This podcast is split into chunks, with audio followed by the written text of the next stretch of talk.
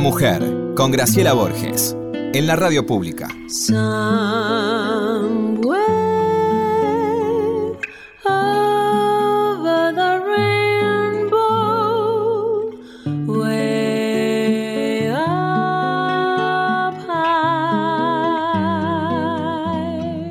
Hola, buenas noches, ¿cómo están? Esa audiencia preciosa que tenemos, que todo el tiempo me mandan unos mensajes tan lindos. Hoy es un programa muy relajado y muy amoroso. Eh, yo tengo que presentar a una persona, son varias las, las aristas de esta persona para presentarla. Primero debo decirles, porque sé que a ustedes les va a gustar, como nos gusta a nosotros, que esta mujer que voy a presentar hoy eh, es una de las grandes estrellas latinoamericanas. Es una gran estrella de la televisión, del cine, eh, de toda esta parte del mundo y me imagino que también por ende, porque sus telenovelas se han dado en todas partes del mundo, del mundo, del mundo mundial, como dice mi amiga Oreiro. Pero quiero contarles que la, primera visión que yo tuve de ella fue algo fantástico, ¿no? Yo, yo seguí su vida, ella ha tenido una vida muy especial. Después la voy a dejar hablar para que ella nos cuente, porque es precioso oírla, ¿no? No solo porque es, tiene tan linda voz, sino porque habla de manera tan especial. Me, me, me, me impactó mucho. Yo creo que cuando yo la vi, dije, esta es una de las mujeres más lindas que yo he visto en mi vida, ¿no? Esos impactos que tiene uno como yo me acuerdo cuando yo era chica, muy chica, y, conocí a Bagatner en Madrid, yo me quedé deslumbrada. Dije, no puede ser que haya una mujer tan bella. Y, y ella tiene algo de eso, ¿no? Es como enorme, de flaca, larga, con un estilazo, una cara divina. Y sobre todas las cosas, algo que brinda que es una enorme amorosidad y una enorme educación, ¿no? La gente educada es tan agradable, como diría mi abuela, porque siempre te contesta bien, nunca tiene arrebatos solamente emocionales, que porque seguramente es muy pasional también, y ha transitado momentos de su vida que a mí me han conmovido, ¿no? Una persona que ha tenido una de esas enfermedades, entre comillas, maldita, y que a ella la ha bendecido, porque yo siempre que le escribo, porque ahora nos hicimos amigas, esta es la realidad, eh, le pongo guerrero de luz, y es así, como yo digo, guerrera de luz. Bueno, eh, la voy a presentar, cosa que siempre hace Lorenita, pero hoy no la tenemos con nosotros, la vamos a extrañar pero no la podemos traer con nosotros. Eh, y nos mandó saludos y cariños, así que está igual entre nosotros. Esta chica que está acá, tan preciosa, tan preciosa, tan preciosa y tan gran estrella, es Lorena Meritano. Hola, Lore. Ay, no, no, no puede ser tan amoroso. Bueno, buenas noches primero a todos tus oyentes que deben estar enamorados de tu voz como lo estamos todos, de tu voz, de tu arte, de tu generosidad, de tu educación, de tu talento, bueno, y de tu belleza de física ni hablar, pero sobre todo de que sos una persona hermosa, hermosa. Yo creo que lo sabe Dios y todo el mundo, pero nunca está de más recalcar que es hermoso encontrarse con una mujer como vos, tan, tan generosa, tan hermosa en cuerpo, en mente, en alma y en espíritu, y eso no es tirar flores, sino decir eh, una gran verdad. Está, tirándome flores, pero hay una cosa que quiero decir. A mi humilde yo no puedo, no puedo interrumpir a un, a un invitado, pero yo te quiero pedir un, un favor, Lorenita, nosotros nos conocemos bastante, por suerte, nos seguimos hasta en las redes sociales. Un día me acuerdo que era el día prueba porque la llevo a Lorena, pobre, la invito a comer, íbamos a comer solas, la realidad es esta. Y se coraron las chicas, mis amigas, tan divinas. Y otra, no, yo voy, yo voy también. Ay, yo la seguía en, Pasión de Gavilanes. Ay, yo en no sé qué cosa. Ay, la otra. Y se fueron todas y todas, todas me llamaron por teléfono para decirme, qué mujer tan divina es Lorena Meritano. Así que yo creo que somos amigas. Lo que te quiero es preguntar cosas tuyas que la gente tal vez, tal vez, Lorena no conoce. Quiero, no, no, no nos, ya nos ponderamos bastante. Ahora hay que saber algo. Yo pido perdón hoy porque seguimos con esta este, magnífica problemática de, de mi sinusitis crónica, entonces está muy difícil hablar, pero bueno, hago lo que puedo. Yo quiero saber cosas tuyas. Por ejemplo, ¿dónde naciste, Lorenita? Yo a vos te contesto lo que vos quieras. Soy eh, orgullosamente concordiense, entrerriana, y te veo tomar mate también. Yo tomo mate a toda hora, mañana, tarde y noche. Orgullosamente panza verde, entrerriana de Concordia, Entre Ríos de, ese, de esa ciudad tan hermosa que está en, la margen del, río Uruguay, del río de los pájaros, en la frontera con Uruguay. Está Concordia y, vos mirás y a través de ese río marrón y hermoso, del otro lado está Salto, la República Oriental del Uruguay, que también es una ciudad que quiero mucho porque desde chiquitita mi abuela, mi abuela Celia, que era la que la mi abuela mía, porque sus otros nietos vivían entre México e Israel, me llevaba a las termas del Daimán, que estaban en, la ciudad de Salto, en las afueras. Íbamos en lancha, porque no había la represa del Salto Grande, el puente. Ahora ya después, cuando fui un poquito más grande, de 10, 11 años, ya estaba la, represa del Salto Grande y, y bueno, soy, soy entrerriana, gra. Es, una, es un placer, es un lugar que yo adoro, ¿sabes? Hemos, hemos hemos estado ahí mucho tiempo porque teníamos un campo ahí, pero además íbamos a visitar gente y amigos. Era un placer. Hace poco, bastante poco, tuve enfrente, como vos decís, en Uruguay, unas funciones preciosas. Lore de mi corazón, ¿cómo, empezó tu historia en el arte? ¿Cómo fue? ¿Cuándo fue? ¿Cuándo te fuiste? ¿Cuándo volviste? Contanos, porque yo quiero llegar al meollo de tu vida que fue este libro que escribiste, por qué lo escribiste, cómo fue tu enfermedad.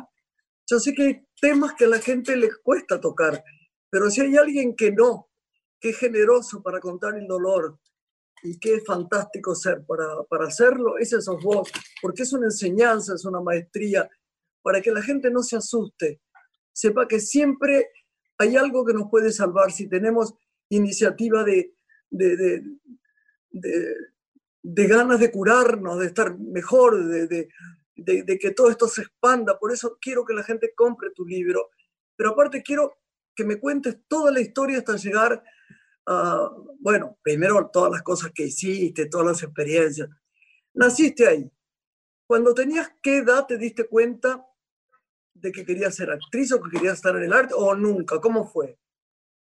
Yo creo que, viste que uno nace y se hace. Nací y yo, ah, como a los cuatro años, yo ya sé que eh, me eh, inscribieron en la escuela de arte que era la que había en Concordia de Teresita Miñones, la señora Teresita que todavía vive, que era una escuela de danza y artes. Entonces a los cuatro años yo ya estaba danza clásica, danza española, danza jazz, a los 12 años pertenecía al Oran Jazz, que era el grupo, iba, íbamos a Chile, veníamos acá, eh, teníamos intercambio con, con, otras provincias, íbamos a Paraguay en tren desde Concordia a bailar con el Oran Jazz.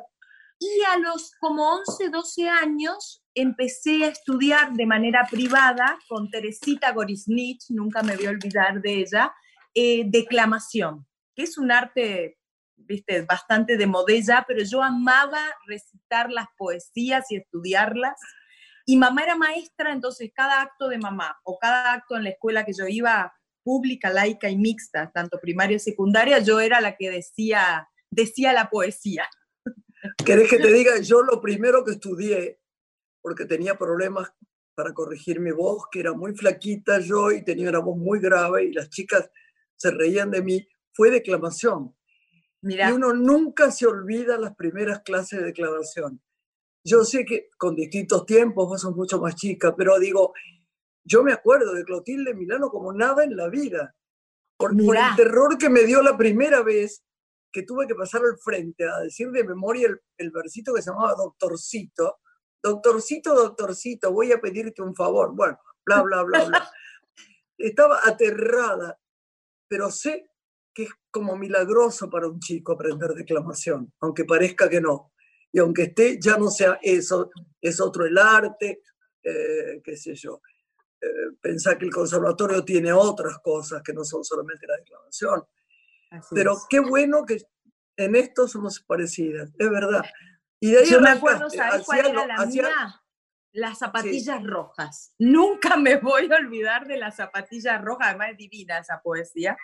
Este, pero era hermoso. Igual Graciela, no sé, yo sé que debemos en eso también debemos coincidir, que es eh, a mi mejor ver y entender, siento que si todos los niños del mundo fuéramos inscritos, porque además hay un montón de lugares de maneras gratuitas, municipales en el país, fuéramos inscritos para desarrollarnos y expresarlos a, través de alguna expresión artística, viviríamos en un mundo más amoroso y más pacífico. Absolutamente, absolutamente, absolutamente. Eso es la cultura. Esa es la cultura, el poder de dar a alguien la palabra, el enseñarle a leer, a escribir, a dibujar, a sentir con creatividad. cualquiera fuera, no importa que sea el día de mañana un gran artista, importa que desarrolle algo que espiritualmente le haga muy bien. Y el arte es eso, ¿no? Es eso. Bueno, es sanador y además eh, eh, en la a mí me pasaba, después yo empecé una escuela que se llamaba, era un curso especial que fuimos la primera promoción de Entre Ríos, que era con diploma a nivel nacional. Entonces yo iba en la mañana a la escuela Vélez eh, la escuela pública laica y mixta, y en las tardes hacía este curso especial y lo hice todo hasta que me recibí, que era de artes. Era no solo danza, sino ahí teatro, expresión corporal, cerámica, dibujo, música. Era completísimo y nos recibimos. Bueno, era, y entonces yo realmente me la pasaba, era una niña tan feliz, fue la época más feliz de mi vida, tenía mamá y papá de clase media, trabajadora, tenía abuelos, eh, el barrio, íbamos a pescar los fines de semana a un ranchito de madera que papi tenía y pescábamos mojarritas que limpiábamos y comíamos. Éramos una familia de laburantes, decirlo en una jerga como más, pero, pero era muy feliz, yo fui una niña y mis hermanos, era muy feliz. Yo siempre digo, no tuve zapatilla de marca, no tuve bicicleta, no tuve muñecas, solo tuve dos que todavía las conservo, que era una negra que tiene dos trencitas que la tiene mamá y otra rubia. Una muñeca negra, imagínate en esa época, mi abuela era un personaje. Y mi Yo también tenía una muñeca negra y un perro negro. Una muñeca negra con trencitas, un perro negro y un gato negro. Pero a mí, contrariamente, me meto en un reportaje tuyo, pero no importa, a mí no me gustaban las muñecas. Así que la negra era, como era panzona y negra, y a mí me encantaban los negros, y me encantan los negros. A mí también. Me parecía que era lo mejor que tenía. Entonces, esa la aceptaba. Después estas otras rubias, este, bueno, tengo algunos, algunos eh, motivos para no gustarme demasiado de esas muñequitas que hacen ahora, pero tampoco puedo decir por qué, no importa, ¿no? Ni, nombrarlas tampoco. Pero qué lindas esas gordas, la mía tenía unas trenzas tan lindas y a veces se le desarmaban y yo las armaba y le ponía el moñito. Me acuerdo siempre, siempre, siempre. Bueno, entonces seguí, seguí que me encanta. Ah, una pregunta, una pregunta, una pregunta.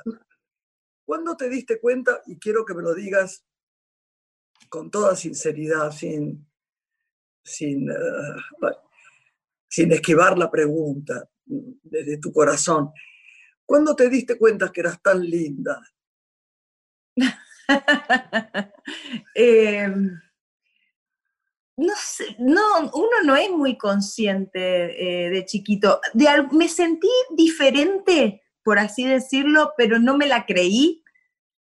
Cuando tenía 12 años, yo pertenecía al Oran Jazz, que era este grupo de jazz que íbamos a Paraguay, a Mar del Plata, encuentros y bailamos, pero vinimos a Buenos Aires, que para mí fue todo un acontecimiento, yo no sé si conocía Buenos Aires, creo que no, a mis 12 años, vinimos a bailar a un programa que se llamaba Música Total.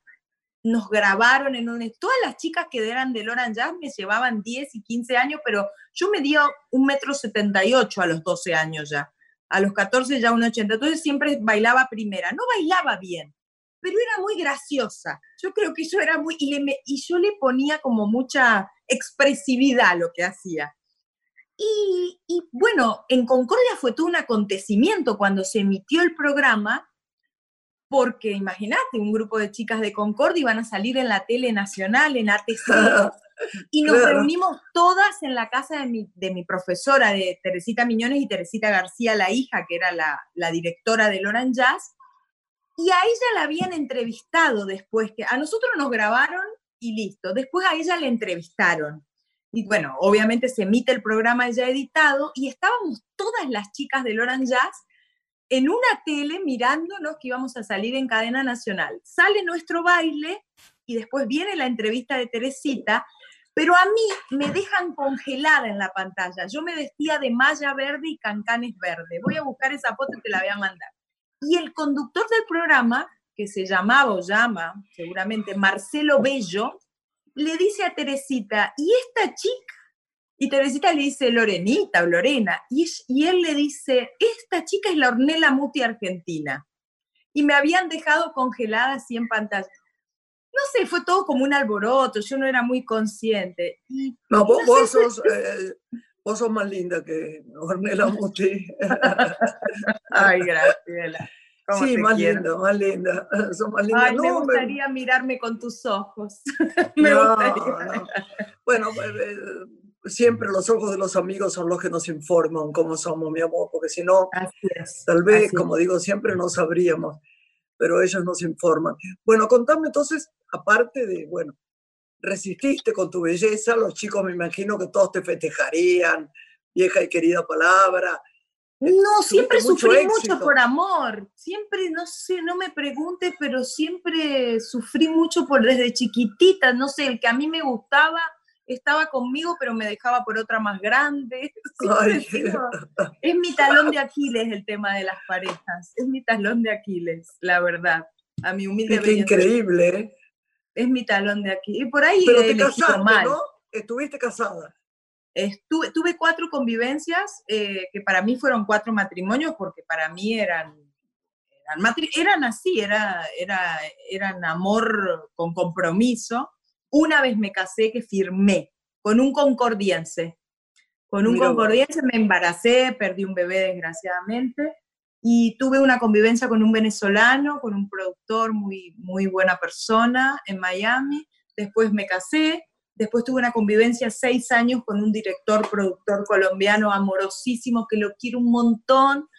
Y el último, un actor venezolano. Esas fueron como mis cuatro contables y, y, y estables.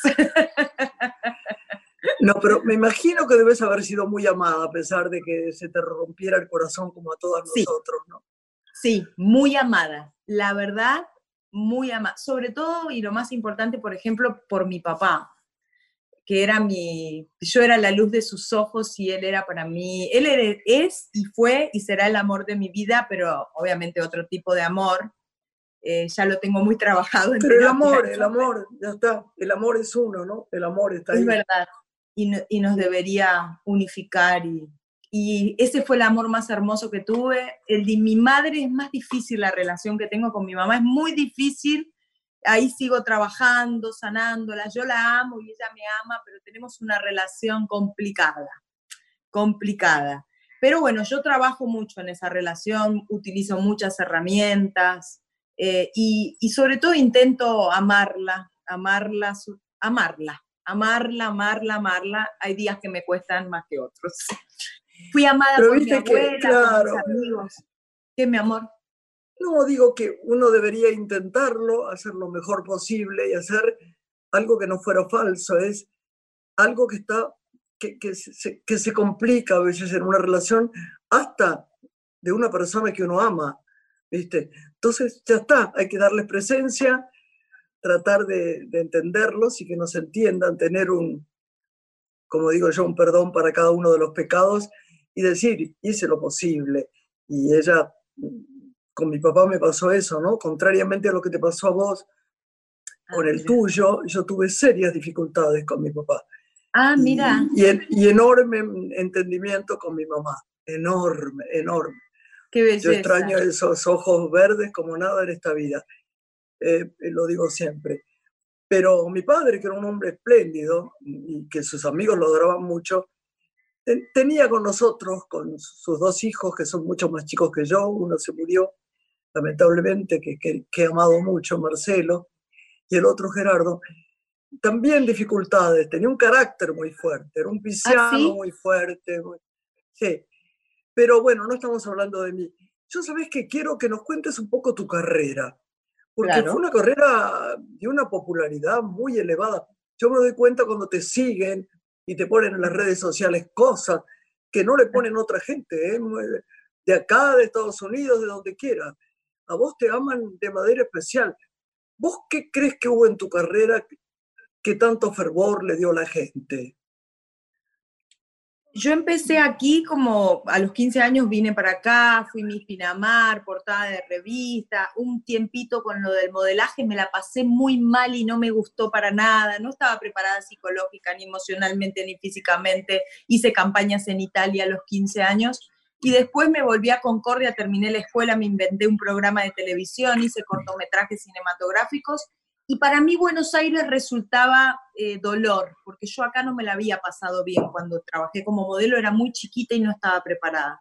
Entonces yo no quería pasar por Buenos Aires, me fui a México con 600 dólares en el bolsillo, no tenía ni dónde dormir el día que llegué a México, no tenía ni dónde dormir. Tenía un primo que me fue a buscar con un amigo de él y me dijeron, la oficina de mi papá, del, del amigo de mi primo en el centro, me la abrieron y yo dormí sola y yo nunca había viajado, solo había viajado a Italia una vez en avión a hacer una campaña de Ancase, de trajes de baño. Era mi segunda vez que me subí un avión. Tenía 21 años, no era, no era una niña, pero era una chica de Concordia. O sea, yo conocía a Buenos Aires y Asunción de Paraguay y Salto Uruguay. Y bueno, Europa por lo, por lo de las fotos que había ido con Daniel Decio y Felipe Fernández. Y bueno, para hacerte la más corta, yo llego a México, después vivo con unos argentinos, unos roommates que, eran unos chicos de Mendoza, muy amorosos, les alquilo un cuarto, empiezo a trabajar como edecán, se llama acá, allá lo que sería de promotor acá, en las carreras de auto, con mi book bajo el brazo, en los peceros de México agachada, pues yo mido un 80 más tacón y los peceros que son esos colectivos chiquititos, yo me subía y me tenía que agachar porque no cabía dentro de los peceros. En la pecera, ¿no? Yo, ay, son tan divinos, me hace mucha gracia, yo he viajado también ahí. El pecero. Y en el metro, yo nunca en mi vida me había subido un metro en el subte de allá, que esa ciudad tan grande. Bueno, y al año hice un casting multitudinario en Televisa y me becaron y estuve tres años, no en la escuela de Televisa, sino con el profesor, un dramaturgo, actor, eh, director maravilloso que se llamó Sergio Jiménez, que la gente le tenía pavor, porque era de esos directores en esta época, en esta época estaría en graves problemas, que si te quería te trataba bien, pero si no podía ser muy despiadado el profe. Siguen habiendo. tres años con él y con la maestra Barraza, Adriana Barraza, que sabes. Claro, Adriana. Bueno, ella fue tres años mi maestra, nominada al Oscar por Babel, Amores Perros. Que ganó, ¿no? Ganó el Oscar, creo. O fue nominada, fue nominada. Fue nominada por Babel. ella era mi maestra de actuación, eh, el profe también, y ahí tenía maestras de técnicos vocales, maestros de voz. Me, me preparé mucho eh, hasta, y lo primero que hice fue teatro en México. Eh, y, tuve la suerte, para responderte, eh, de, vivir en países que me quisieron mucho, que yo quise muchos, y hacer productos de alguna manera o ficciones como Pasión de Gavilanes o como Corazón Apasionado para Venezuela, La Mujer de mi vida que marcó récord de audiencia en Estados Unidos, eh, que se vieron en el mundo entero, en Israel, en Rumanía, en Turquía. Eso es lo que dije, claro, claro. Impresionante. El año pasado estuve en Turquía y yo estaba en uno de los mercados inmensos y gente me seguía y me hablaba. Yo no les entendía que me mostraban que me seguían en Instagram y que eran mis fans. Cosas extrañas. Increíble, como, como, como, sí, como, como le, le, pone bien a uno eso, ¿no? Porque es el trabajo que uno ha hecho mi tío vive en Israel hace 62 años con mi tía. Sus tres hijos nacieron allá y fuimos en yo fui a conocerlos y a saludarlos. y me llevaron una heladería en Bercheva y la gente se acercaba y le hablaba a mi tío y le hablaban de mí y mi tío decía, te reconocieron en Israel en una heladería en Bercheva. Era muy raro, muy raro y muy hermoso. Tenemos que hacer una pausa, le preguntamos a nuestro querido Claudito para seguir con Lorena Meritano en esta preciosa charla o no. Lorenita, prepárate para contarme lo que quieras ahora acerca de, la conciencia, de lo que te pasó, de, lo que quieras, pero quiero que hablemos un poco sobre este tema tan conflictivo y del que saliste tan ganadora, tan guerrera de luz. ¿eh? Ahí volvemos.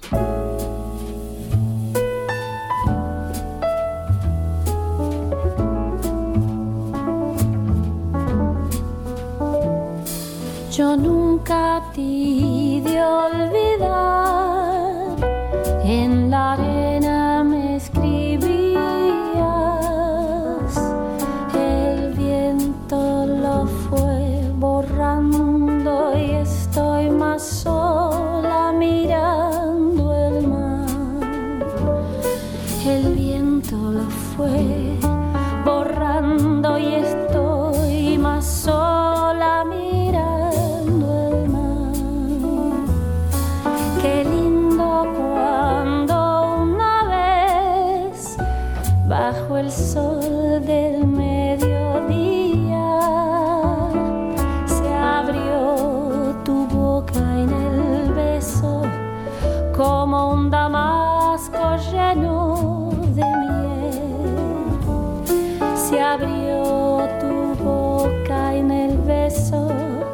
como un damasco lleno de miel.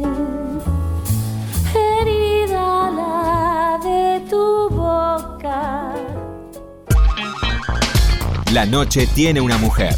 Graciela Borges en la radio pública. Estás escuchando Una mujer con Graciela Borges.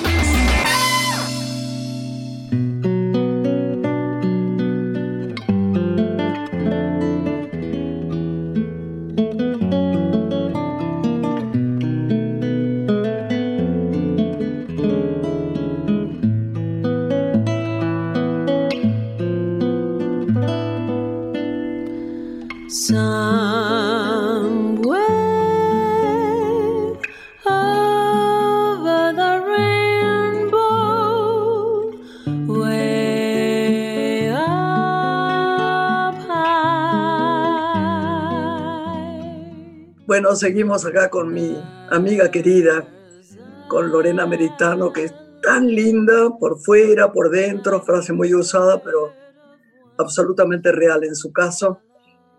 Entonces, bueno, llegaste a México y trabajaste además con telenovelas que nos contaste que llegaron a todas partes del mundo con una felicidad para la gente enorme, porque te Yo creo que además de hacer de mala también está bueno, ¿eh? En Pasión de Gavilanes era, una especie de villana, ¿no? ¿O no? Al principio villana, bueno, y después el personaje, que es difícil, y vos lo sabés como actriz, se tornó en farsa. Era farsa. Y es muy difícil, yo no le tengo miedo a la farsa, la aprendí, la aprendí a hacer en México con las novelas que hice para Venezuela. Es un género muy difícil para que la gente entienda que es como el personaje llega a ser como una caricatura de exagera. A mí me da verlo, me da risa, ¿viste? Eh, pero es, hay gente que queda como en el medio, que lo hace como... Pero no, yo me, yo me la juego y a la farsa la... la, ¿Sabes lo que pasa, mi amor? Que hay, hay un tema que, los, por ejemplo, los brasileros conocen muy bien, y es el arte de hacer novelas en televisión. El arte de la, de, la, de, la, de la, telenovela es una cosa maravillosa, porque tiene otra implicancia. Es, como comparar el caballo, el caballo con el automóvil o el cine con el teatro. No tiene nada que ver. Es mucho más fuerte, es mucho más orgánico de, el movimiento de los cuerpos, de las voces. hay que jugarse eso. Si no, no es una telenovela hablar, eh, a veces como en algunas telenovelas veo, este, eh, que, hablan naturalista. No es eso. Pero eso es muy de acá, ¿viste, Gra? Que es muy de Argentina. Sí, está mal, está mal. Muy de acá. Mirá que hay actores, actores muy- y actrices divinos, pero la telenovela es otro sistema. otro Hay que darle otra implicancia. Así, Bueno, hay un libro un poco- que a mí me gusta, que te lo voy a buscar, que es lindo, porque vos que sos tan ávida lectora, hay un libro de Cecilia Absat que se llama Mujeres Peligrosas, Sí, señor. habla de la Cecilia, gran amiga además. divina, adorada. Sí, sí, El libro de ella, Mujeres Peligrosas, me encanta y habla del género de la telenovela y que en la telenovela tiene que estar la Ella adora eso. Ella habla de eso porque adora de eso. Ahora le voy a decir a que la invitemos la semana que viene, si Dios quiere, y Ah, es eh, fantástico. se lo voy a decir así. Ella es genial. Me hizo una nota el otro día que era maravillosa. Bueno, contanos un poco Y cómo la transcurrió la vida también, hasta, mira, hasta, hasta que apareciera este, este alien, ¿no? Que, que, que cambió un poco tu vida. A ver cómo fue. Me interesa mucho porque quiero viví- hablar del libro. Sí, viví, trabajé en México, tuve la suerte de protagonizar telenovela en Perú, también en otro estilo actoral, para Venezuela hice dos, eh, y llegué a Colombia contratada para ser de mexicana en la- esta serie Betty la Fea. eh, tenía tanto éxito que entonces Univisión se creó una, una serie que se llamó Ecomoda, que acá la pasó Telefe, donde yo era la antagonista, la, eh, la mexicana de Comoda. Eh, hice muchas series policiales en Colombia, telenovela, bueno, de todo. Y en el 2014, para llegar a la actualidad, yo había hecho una telenovela en 2013 de una mujer sufrida y maltratada que me la pasé llorando toda la novela en Colombia. Ay, santa. Eh, em, y en el 2014 yo estaba profundamente enamorada Sí. de un actor venezolano, hermoso él, muy enamorada, con una historia, toda la historia de, nuestra, de nuestro romance fue compleja, pero bueno, pero en, en el 2014 estábamos enamorados, habíamos decidido convivir, él había venido a conocer a mis hermanos, a mi madre que vino de Concordia, pidió, adelante de mis hermanos que se rieron, pidió la bendición de la familia, en una, en una comida que se hizo pidió la bendición de la familia, lo llevé a la cancha de River a ver un partido de nuestro Por favor, de pie, de pie. por favor. Eh, habíamos ido a, a Panamá, porque el venezolano no podíamos ir a Venezuela ya, y habíamos ido a Panamá a encontrarnos con su familia, a pasar fiestas, como el compromiso y, y- y formar el hogar. Y habíamos decidido, yo quería hacer teatro, vinimos a comprar una obra de teatro que yo había visto y me encantó, que es de Javier Daute, que se llamaba, que se llama Estás ahí. Entonces él la iba a Genial, producir. Javier. Me y yo vi esa obra con Gloria Carrá que estaba espectacular y me encantó. La compramos mm, y habíamos decidido ser papás, mamá y papá. Y por un tema privado de él, que no, no viene al caso, teníamos que hacer un embarazo in vitro. Y, y bueno, habíamos ido a una clínica de fertilidad en Colombia. Vinimos acá, me hice mi chequeo anual, ginecólogo, eh, mi chequeo clínico, Sí. todo perfecto, todo perfecto en marzo del 2014, enamorados, íbamos a ser papás y teníamos una obra de teatro, él era conductor de un programa muy exitoso allá en prime time, volvimos a Colombia, marzo del 2014, abril del 2014, al mes y una semana de que mi mamografía, mi ecomamaria, y es importante decirlo, todos los exámenes estaban bien hechos en un lugar excelente acá y todo perfecto, me toqué una bolita en un autoexamen.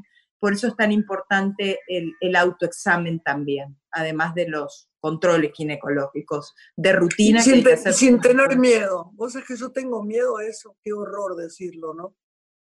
Pero ahora, autoexamen. Hay, que- hay, que, hay, que, hay que cambiar eso.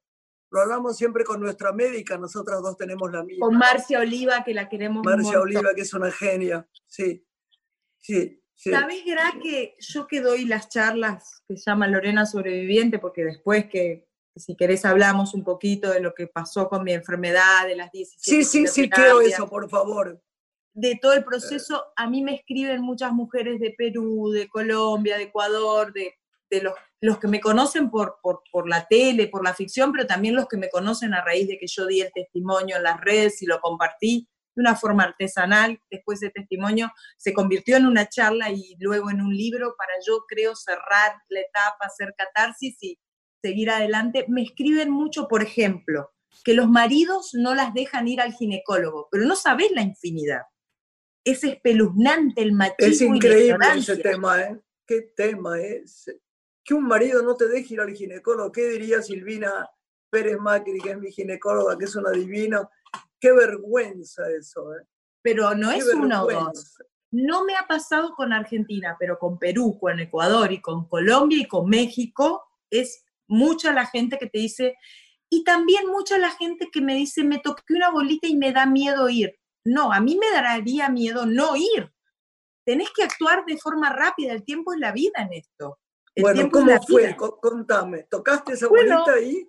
Miré, lo estaba viendo a, ah. mi pareja que estaba presentando el programa en vivo, entonces yo lo veía mientras hacía la comida y le mandaba comentarios, eh, hace tal cosa, arreglate el moño, cosas que lo veía y me toqué la bolita y yo me había hecho en marzo la eco y la mamo y estaban bien. Cuando llegamos a Colombia en la clínica de fertilidad me habían dormido, lo hicimos un domingo para que nadie nos vea, porque nosotros éramos muy conocidos allá, y, se habían metido con una cámara dentro mío, estaba todo perfecto, me querían empezar a estimular hormonalmente y yo les dije, no, primero quiero buscar director para la obra, que yo ya había hablado con un director, hacer la obra. Las temporadas en Colombia lamentablemente son muy cortas, a pesar de que el Festival de Teatro de Colombia es maravilloso cada dos Sí, señor, sin duda. Las temporadas son muy cortitas. Y dije, hago la obra y me empiezo a estimular en, creo que había dicho yo, en octubre. El hombre propone y Dios dispone. Y es así. Los planes que tenés de vida un día, la vida te da un volantazo y te los cambia. Exactamente, sí, señor. Bueno, nos pasó ahora con el coronavirus a todos. A todos, esta pandemia inesperada. Inesperada. Pero son maestros que te llegan a visitar. Yo, a mí me pasó que me agarró fuera del país, mi medicina prepaga mi obra social, médicos que amo, y no es publicidad porque la pago rigurosamente. Yo también, yo la pago y la pago y la bendigo porque se portaron con, cuando se me rompió la muñeca muy bien conmigo, debo decirlo. Muy, muy bien, muy bien, muy bien. Conocí eh, a una persona que uno tiene que agradecer, agradecido en la vida y reconocer a las personas de bien y es Pipina Pavlovsky, que, que Pero por favor, le mandamos un beso a la Pipi. Ay, la adoro. La adoro, la adoro. Una de las mejores amigas de Juan Cruz, además. Nosotros pagamos ¿eh? puntualmente todo. Yo también. Todo, todo y más tal vez, en algún punto. Pero estamos muy contentos con eso. Bueno, no, no quiero que me cuentes, porque quiero llegar al libro. Y, y me toqué la bolita y a pesar de que yo tenía mis chequeos de hacía un mes y me, un mes y una semana, hay un hay algo, la intuición. Sí, sí. Hay algo, a mí algo me dijo, esto es urgente. A mí me había salido el año que falleció papá, 2000, yo acababa de terminar eh, Amas de Casa Desesperadas, que la firmamos acá con Disney, con Polka para, para Colombia y para Estados Unidos. Cuando me hice mi control de rutina, papá falleció en abril, me hice control de rutina en junio, a mí me había aparecido un nódulo en hora 6 en la mama izquierda, me hicieron una biopsia, me acuerdo que mi madrina vino de Rosario, mamá vino de Concordia a acompañarme y dio negativa, esa biopsia era algo inofensivo, gracias a Dios. Yo ya había pasado por, por una bolita que había encontrado en un, en un control, pero esto que gracias a Dios me la toqué, esto era distinto. Yo supe que era, no, no, no lo supe conscientemente, ni dije tengo cáncer, ni lo pensé, pero supe que tenía que actuar de manera urgente. No sé si tiene que ver con mi conciencia, mi conexión con el cuerpo, con, con la importancia que yo le doy a la salud, pero nosotros nos estábamos haciendo unos sueros de vitamina C con, mi pareja por el tema del in vitro. Enseguida me comuniqué con el doctor del, que, nos hacía los sueros y me dijo, te voy a pasar el teléfono del ginecólogo de mi esposa. A los tres días yo estaba en el ginecólogo. El ginecólogo subestimó esto, me lo tocó y me dijo, esto debe ser algo de grave. Le dije, mandame un estudio. Con pero no, mandame un estudio. Se lo tuve que pedir de manera y esto es de manera privada y carísima en Colombia, porque allá lamentablemente la salud pública es terrible. Nosotros tenemos una gran salud pública a pesar de que nos dejamos tanto. Este país, mi doctora es de clínicas, Adriana Bermúdez. Y, y bueno, para hacerte la corta, eh, me hice todo resonancia, tomografía, eh, estudios, la primera biopsia, la segunda biopsia, cáncer. Cuando tuve todo, me vine a la Argentina, mamá se vino de Concordia con su autito y su perrito Fidel, ahí conocí a Fidel. Claro, nuestro querido Fidel. Que es de Concordia, que era el perro de mamá, pero Fidel, después vino mi pareja cuando terminó el programa, llegué directo a la doctora Adriana Bermúdez, que no conocía, pero mi cuñada, que es ginecóloga obstetra Erika Swistak, que trabaja en la mañana como mi hermano Javier, que es neonatólogo en, en, la clínica Sardá, averiguó dentro de mi cartilla de médicos quién era buena.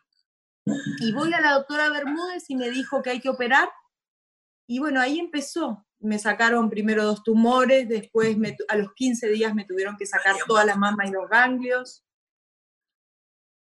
Pero fuiste triunfante. Esto es bueno decirle a la gente. Todo esto es, fue largo, doloroso, angustioso. Ahí escribiste el libro, que cuando terminó todo esto escribiste el libro, ¿no? Quiero que ah, nos hables del libro, por favor. Cinco años son. Yo lo leí y me encantó. Cinco años de dolores, de dolores, de miedo, de sufrimiento, de quedarme sin pareja, de quedarme sin senos, sin ovarios, sin trompas, sin cabello, sin pelo, sin ahorros, pero también de aprendizajes, de milagros, de bendiciones, de gente amorosa, de, de que puedo contarlo, no pierdo de vista de que puedo contarlo, de que existe una vida después del cáncer, de que es un maestro que te viene a enseñar sobre la humildad, sobre la fe, sobre la resiliencia, sobre el perdón, sobre todo yo de aprender a recibir. Yo no sabía recibir, siempre fui dadora y me siento más cómoda dando, porque en el fondo capaz siento que no me merezco recibir, es un tema de autoestima y, lo fui aprendiendo con este maestro llamado cáncer. Y nos merecemos recibir un abrazo. Absolutamente, hay que abrir las zonas de recibir. Así es, verdad, no es fácil, hay que hacerlo. Uno en general trata de dar, dar, se siente, es casi un, egoísmo por parte de uno, querer dar todo, todo. Uno se siente abastecido, se siente bien con, la, con, con el amor del otro hacia uno, con todo. Hay que abrir las zonas de recibir. Sí, señor. Yo me sentía como, me gustaba ayudar a mis papás económicamente, a mis hermanos, regalarles viajes, regalarles juguetes a mi sobrino, como el yo puedo, yo puedo. Y también aprendí a decir, yo no puedo respirar, yo no puedo caminar, yo no me puedo peinar porque ya no tengo pelo, yo no voy a poder ser mamá. Estaba, eh, estaba preciosa pelada, te aviso. ¿eh? ¿Sabes qué me pasó, Gra? Yo soy muy coqueta, pero coquetísima, pero no soy vanidosa. Que hay una gran diferencia. Nada, nada, nada, nada. Y hay una diferencia. Yo no soy ni coqueta ni tampoco vanidosa, pero no soy coqueta. Pero el pelo tuyo, peladito, pelada, era divino. Vos sabés que me pasó que yo estuve en la segunda quimio, me dijeron se te va a empezar a caer el pelo y hay como una cosa inconsciente de negación que uno cree que eso no le va a suceder. A pesar de que mami es una sobreviviente y, estuvo pelada, pobrecita, yo no, no estaba porque estaba en Perú trabajando, pero uno cree que no le va a suceder de una manera inconsciente. Estuve tres días que se me caía, que usaba pañuelos, que perdía pelo por toda la casa y, y al tercer día mi ex y mamá me dijeron, basta, pelate me sentaron en una silla, acá donde estoy, justo charlando con vos, me pasaron la máquina, entré al cuarto, me miré en el espejo y dije, ¡ay, qué linda! Me vi como un bebé. Pero qué linda, vos sabés, ¿sabés por qué es? Porque tenés una cabeza preciosa. Las cabezas que tienen muy buena forma, sobre todo de arriba, quedan divinas.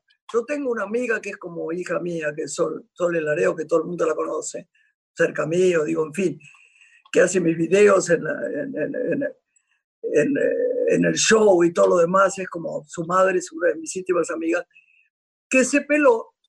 Y yo dije, ¿cómo va a quedar? No la había visto. Y le quedaba divino, no se dejó canas, que, que muy joven para usarla, pero en fin, si quiere está bien. Le quedó divino. yo creo que yo pelada estaría horrible. Ay, mi amor, una vos parte con de tu la cara. cabeza, sí, sí. Graciela, vos con la cara en algunas partes, en algunas películas he tenido el pelo mojado pegado a la cabeza, pero hay una parte de la cabeza que, que le falta como, como un redondelito ahí. El tuyo no, está perfecto, y el de Soli también. Eh, eh, la Bueno, verdad que, que fue un maestro que me, que me acompañó, que me enseñó, que me, eh, me- Yo me dediqué, yo el cuerpo, hasta el día de hoy, que acabo de tener mis chequeos, todo dio bien y va a dar bien muchos años, yo eso se lo dejé a los médicos. Y hay algo que sí, desde mi humilde deber y entender, me gusta decirlo, es no hay que googlear. Yo nunca googleé de qué tipo de cáncer tuve. No hay que Nada. googlear, es verdad, nada, Todo nada. se lo dejé a los nada. médicos. Claro, claro, muy bien, muy bien, muy bien. Bueno, contanos del libro porque tengo miedo que se termine el programa. y Bueno, no- el libro se llama Sobreviviente, eh, está editado y publicado en Colombia físicamente, editorial Penguin Random House, Grijalvo. Eh, bueno, Lorena Meritano, Sobreviviente, está de manera digital en Amazon, en Barnes and Nobles, en Google Play, en iTunes, en ebook. Y ah, en Colombia está en todas las librerías y en todos lados. Y hay una aplicación, una página que se llama buscalibre.com, bu- con B larga, buscalibre.com, que lo, la han comprado desde Italia, desde Israel, desde Turquía. Pero yo bueno, digo, ¿no ves- tenemos acá un libro de papel en la mano de este libro tuyo? yo te- eh, acá en la Argentina no, yo tengo, eh, vos tenés el que yo te regalé. Yo, claro, yo lo tengo y lo leí con tan, tanta pasión. Primero, el primer día, debo decirte que queriéndote un poquito ya como te quería y como éramos de amigas, me, me angustió un poco la idea de leerlo. Y un día lo abrí y desde que lo abrí y vos empezabas a contar la historia y hablabas, no me acuerdo cómo empieza, pero bueno, lo leí hace mucho, pero igual era un libro como que florecía, no, no es un libro oscuro, ¿entendés? Por eso quiero que la gente lo tenga, pero yo creo que hay que editarlo acá, mi amor. Ojalá, eso es la editorial, que yo lo escribí y, y ahí lo solté y que vol- y voló. Y, y la, este buscalibre.com lo lleva al mundo entero. Si, ed- si la editorial Penguin Random House lo quiere editar en Argentina en algún momento sería fantástico. Y es lindo porque yo ahí hablo de concordia, de mi familia, de Sí, señor, soy, exacto. de mi profesión, de mis abuelos, de los viajes a Rosario con la familia, de, y bueno, del cáncer, pero como maestro, del perdón, de, de las terapias que he utilizado y que utilizo, el reiki, el oponopono, la meditación.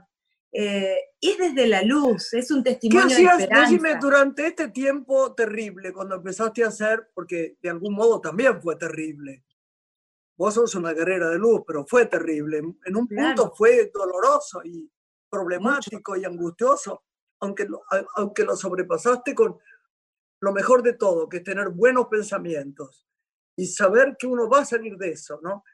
Yo siempre le digo a una amiga mía, no te niegues, no, no digas esta enfermedad, que tal, eh, del coronavirus, esto tal cual, no va a resultar tal. Poné pensamientos adelante positivos, voy a conseguir un trabajo, voy a, a comer bien, a pensar bien, a vivir bien.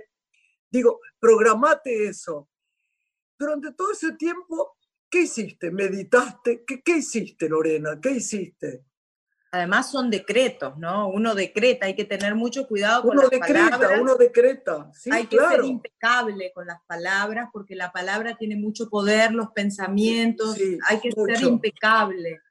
Sí. Em, em, yo además, me parece, hay algo básico que me gusta decir, que es un coronavirus, un cáncer, son maestros, maestros que uno los... Yo nunca me peleé con el cáncer, nunca me enojé, nunca peleé, yo estoy en contra del término la lucha, la guerra, todo lo Estoy contrario. ¿no? totalmente de acuerdo.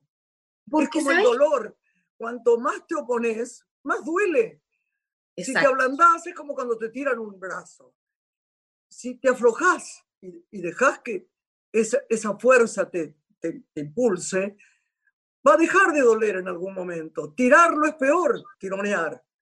O pelearte con eso. Hay que aceptarlo. No está bueno tener cáncer, no, no estaba bueno, no yo está no estaba bueno, claro, contenta. no está bueno tener Pero cáncer. en vez de claro. decirle, ¿por qué a mí victimizarme?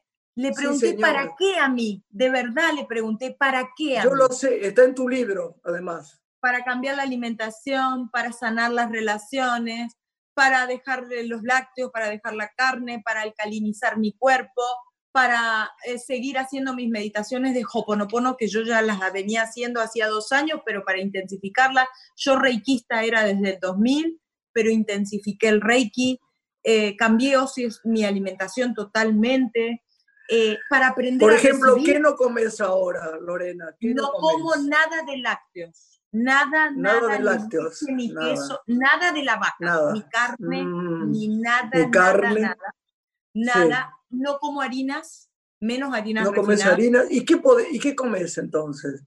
Bueno, no frutas, no frutas, verduras, verduras, legumbres, eh, hoy, por ejemplo, eh, hoy me hice jugo de espinaca con jengibre y limón y también comí, espinaca con huevo y mis, mis hamburguesas que amo de quinoa, de soja, de mijo. Qué ricas son esas hamburguesas de quinoa, sí, buenísimas. De lenteja, mucha lenteja, mucho hierro.